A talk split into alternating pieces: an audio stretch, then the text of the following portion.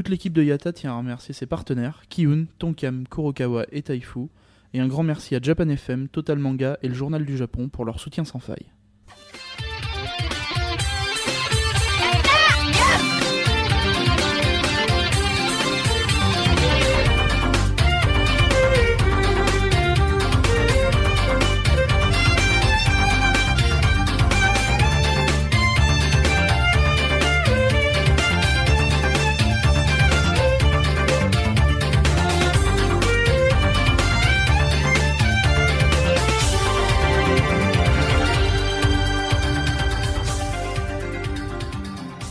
Kambawa Road to Japan 2013, jour 13. Ici Misaki en direct de Okayama, la plaque tournante du Japon.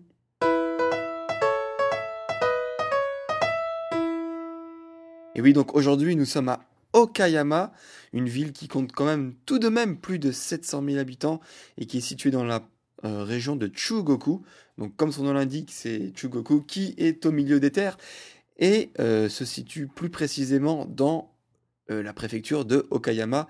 Comme c'est original pour euh, la ville principale de la préfecture, c'est une ville comme son... Pourquoi j'ai dit que c'était la plaque tournante du Japon? Parce que c'est une ville qui est accessible, euh, qui est d'une part au milieu de, enfin qui est très accessible de tous les côtés, euh, que ce soit au nord, sud, est, ouest, assez facilement, et on est obligé d'y passer euh, à de nombreuses reprises. Donc par exemple, donc là, de Osaka, on a mis à peine 45 minutes pour y aller. ensuite, quand on ira à Hiroshima plus tard, c'est à peine 40 minutes, donc plus vers l'ouest de, enfin en est, ouest, sud de Honshu. Euh, si on, de, demain, on va se diriger un, peu vers le nord pour aller à Totori. Euh, après-demain, ce sera vers le sud à une heure pour aller à Takamatsu, donc sur Shikoku. Donc j'ai envie de dire, c'est un peu comme Nagoya, dont je parlais hier, qui était un peu boudé, puisque c'est une ville, Okayama, qui, je pense, a été souvent traversée par de nombreux voyageurs que ce soit pour ceux qui descendent sur Hiroshima, Miyajima, ou ceux qui vont même encore plus bas sur euh, Fukuoka, mais euh, très peu euh, se sont arrêtés sur Okayama. Et c'est très dommage, puisque c'est une ville qui a de, nombreux atouts. Alors, il y a effectivement beaucoup, beaucoup de musées et surtout d'art. Donc, je pense que ceux qui sont intéressés par vraiment par ce côté de la culture ont tout intérêt à y venir.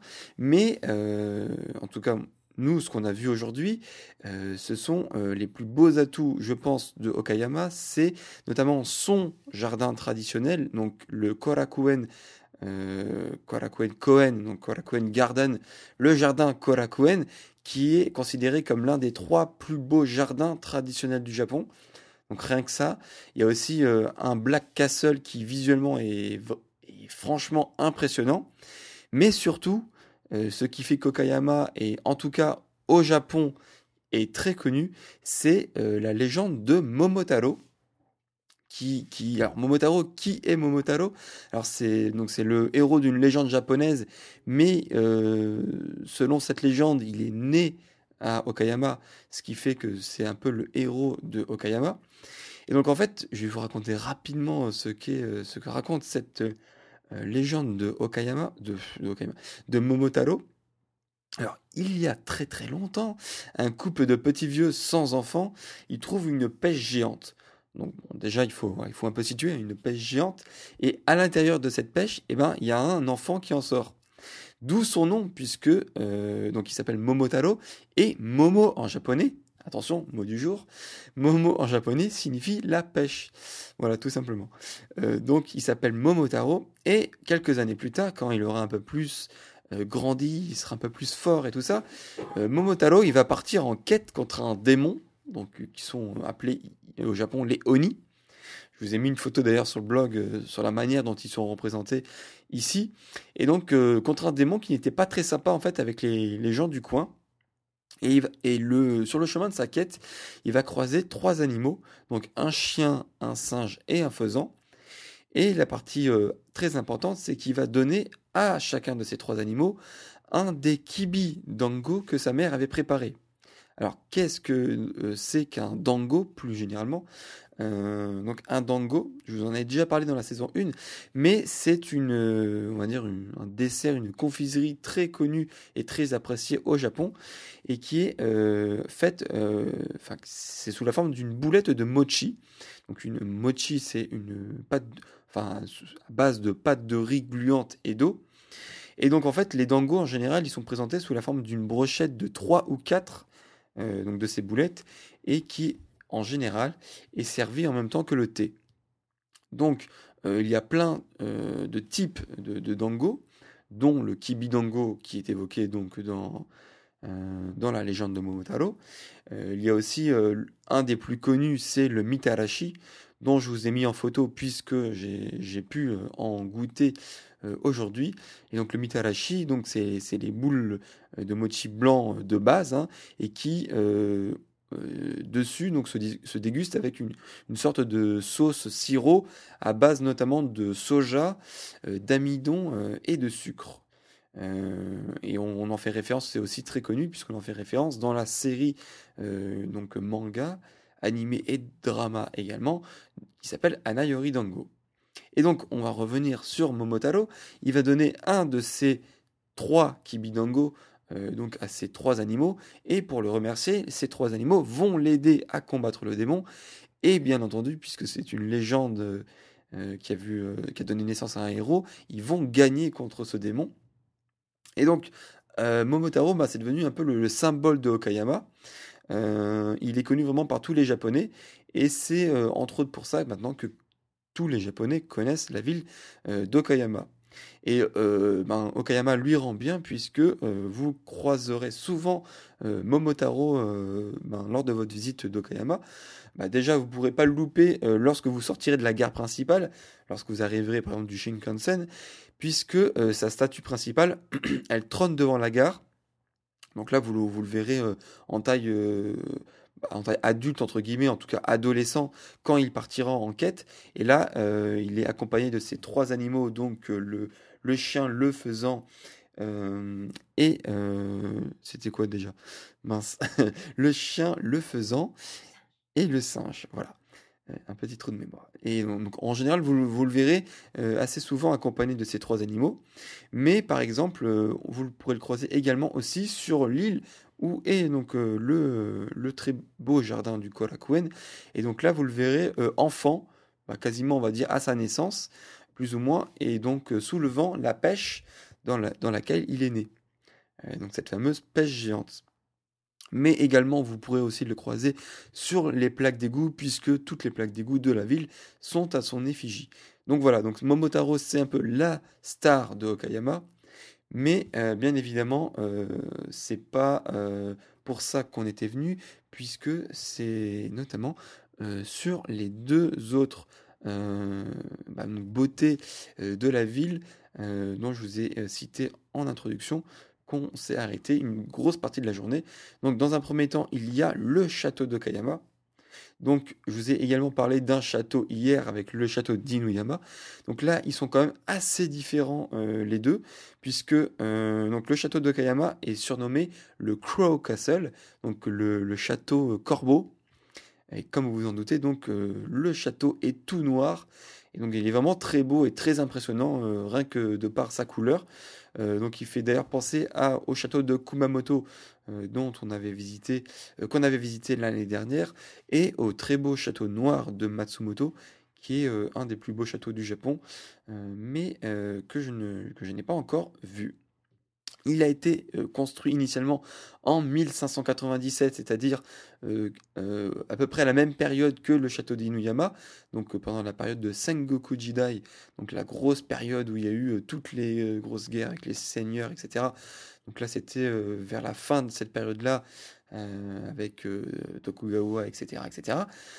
mais malheureusement, donc c'était un très vieux château, mais il a été quasiment complètement détruit donc, durant des raids aériens de la Seconde Guerre mondiale, donc en juin 1945, et il a été finalement reconstruit donc en 1966. Donc forcément, vous vous en doutez, donc la, la réplique entre guillemets qu'on peut voir du château aujourd'hui, eh ben c'est pas le château d'origine et il a un peu tous les atouts qu'ont les châteaux modernes, c'est-à-dire que en son sein vous avez c'est pratique, c'est vrai, mais ça fait pas d'époque. Un ascenseur qui vous permet euh, d'arriver presque directement au sommet sans fatiguer. Donc euh, là, il est un peu plus grand que le château d'hier. Il a six étages, euh, mais ce qui est malheureusement pas le cas d'hier, où on avait pu se promener sur le balcon et faire de beaux panoramas, de belles photos.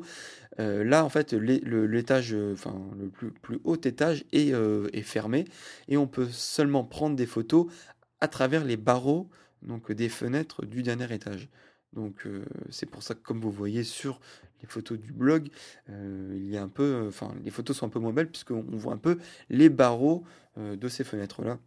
Donc c'est dommage, mais ça ne gâche pas forcément la visite du château qui, reste quand même en, lui-même très beau. Aux, aux, autres étages, vous pourrez voir comme dans tous les châteaux japonais, donc divers accessoires qui étaient utilisés à cette époque donc divers accessoires, notamment de guerre, de, transport des, seigneurs, donc diverses photos d'autres châteaux donc du Japon. voilà, il y a, y en général pas mal d'expos sur, les autres étages pour un peu les, pour un peu les remplir. Et donc c'est une visite qui se fait quand même assez rapidement, on va dire une demi-heure. Mais le château reste vraiment, visuellement en tout cas d'extérieur, très très beau. On en vient maintenant à la seconde star euh, qu'il ne faut absolument pas louper si vous visitez Okayama, c'est le Korakuen Garden. Et d'ailleurs, euh, donc les deux, euh, donc le jardin et le château sont vraiment très proches. et comme vous pouvez le voir sur blog, ils sont reliés en fait par une sorte de, pont puisque il y a un peu une, sorte de rivière qui, les, qui, les, sépare.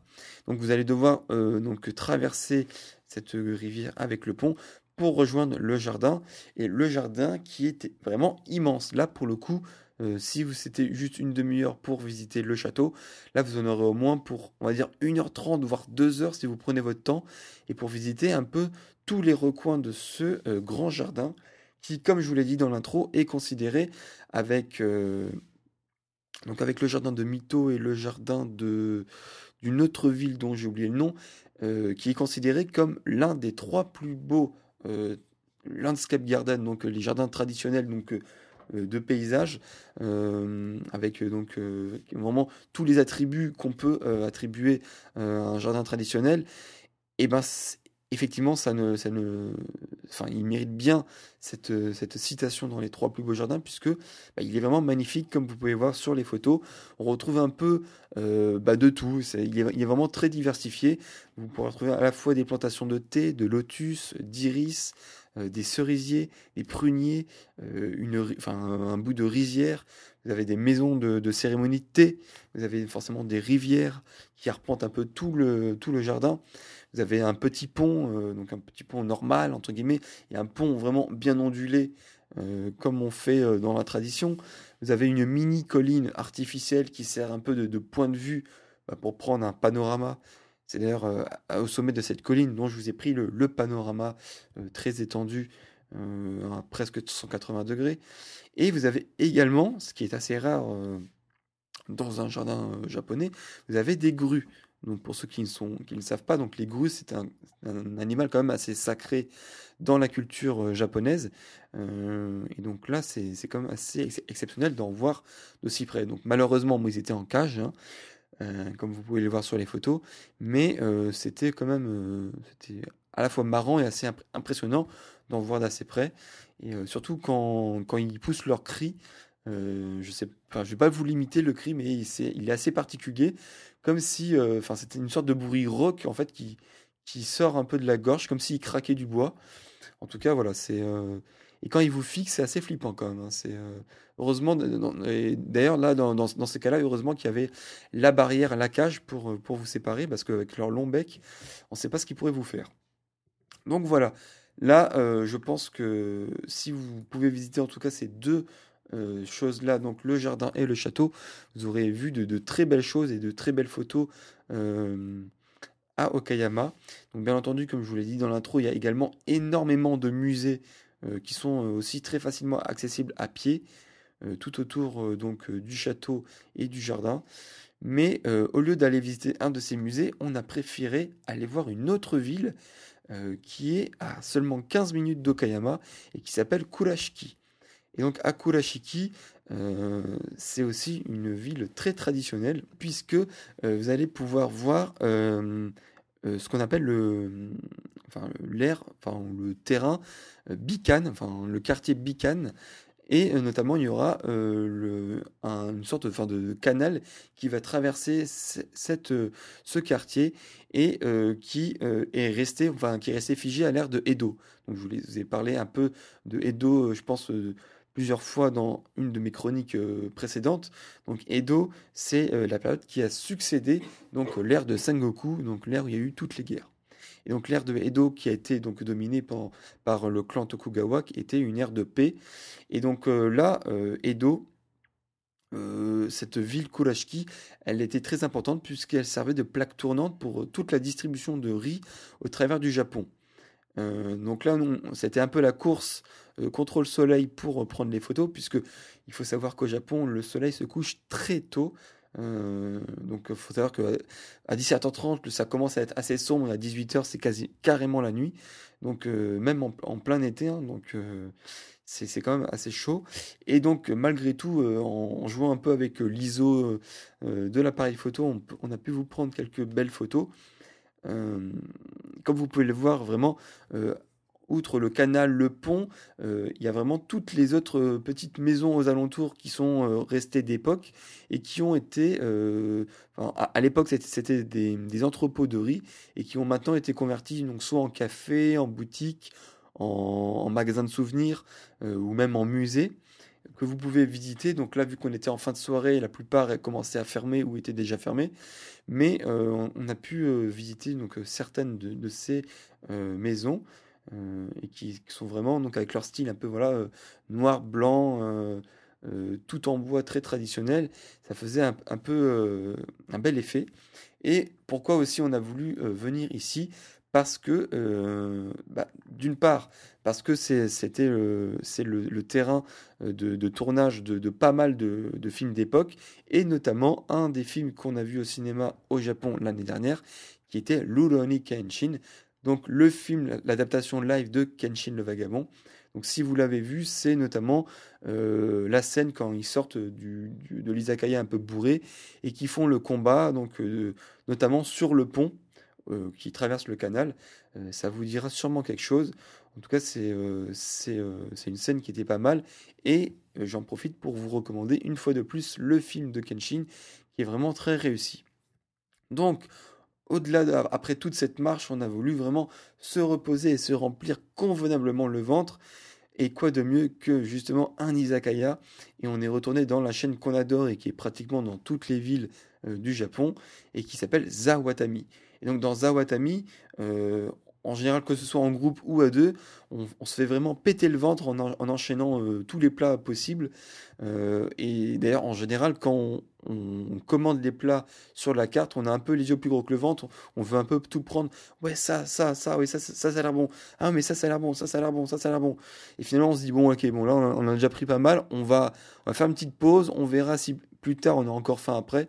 Et en général, après, on reprend pas trop, puisque on on a, déjà plus faim avec tout ce qu'on a commandé lors de notre première commande. Et bah là, on, fait quand même bien plaisir puisqu'on a pris 7 plats et 6 boissons différentes. Et euh, on a obtenu quand même la note euh, du euh, resto bah, la plus chère du voyage avec, on a dépassé la barre des 6 000 yens. Donc ça fait à peu près, on va dire, 50 euros, entre 48 et 50 euros. Mais au final, quand on relativise et qu'on transforme en euros, ben on se dit que c'est pas beaucoup, puisque en France, avec 48-50 euh, euros, on n'aurait jamais eu tout ça. D'ailleurs, rien qu'avec les boissons, on, aurait atteint les, 50 euros, puisque avec 6 euh, bonnes boissons, euh, on aurait facilement atteint les 40 euros au moins. Donc, c'était une journée bien fatigante, puisque au-delà de ces deux villes dont je vous ai parlé, donc Okayama et Kurashiki, on a fait quatre villes en tout, puisqu'on est parti de Nagoya, mais on n'a pas fait euh, Okayama direct, puisqu'on s'est arrêté tout d'abord par Osaka, Et pourquoi on s'est arrêté par Osaka? Bah, D'une part, ça ne faisait pas un détour puisque c'était euh, sur le chemin. Euh, de toute manière, il n'y a pas de direct. En je ne crois pas qu'il y ait de direct Nagoya Okayama. Et il faut forcément prendre Nagoya Osaka puis Osaka Okayama. Et donc la deuxième raison, c'est que pour se décharger un peu euh, de, nos gros bagages, parce qu'il faut savoir que nous, on a deux grosses valises vraiment qui vont en, soute dans, l'avion, puis deux bagages cabines qu'on euh, bah, justement qu'on peut prendre en cabine dans l'avion. Euh, donc là, pour pas s'embêter avec les grosses valises tout au long de, donc, de, cette période où on va assez souvent voyager dans, dans, les Shinkansen, etc., on a voulu euh, laisser nos deux gros bagages donc à l'hôtel de Osaka, dans lequel on ira dans une semaine et demie euh, plus tard. Euh, et donc c'est quand même assez sympa donc de la part de l'hôtel de Osaka puisque il a voulu nous garder pendant une semaine et demie à l'avance nos bagages. je ne sais pas si beaucoup d'hôtels français auraient fait la même chose. En tout cas, voilà, c'était assez sympa.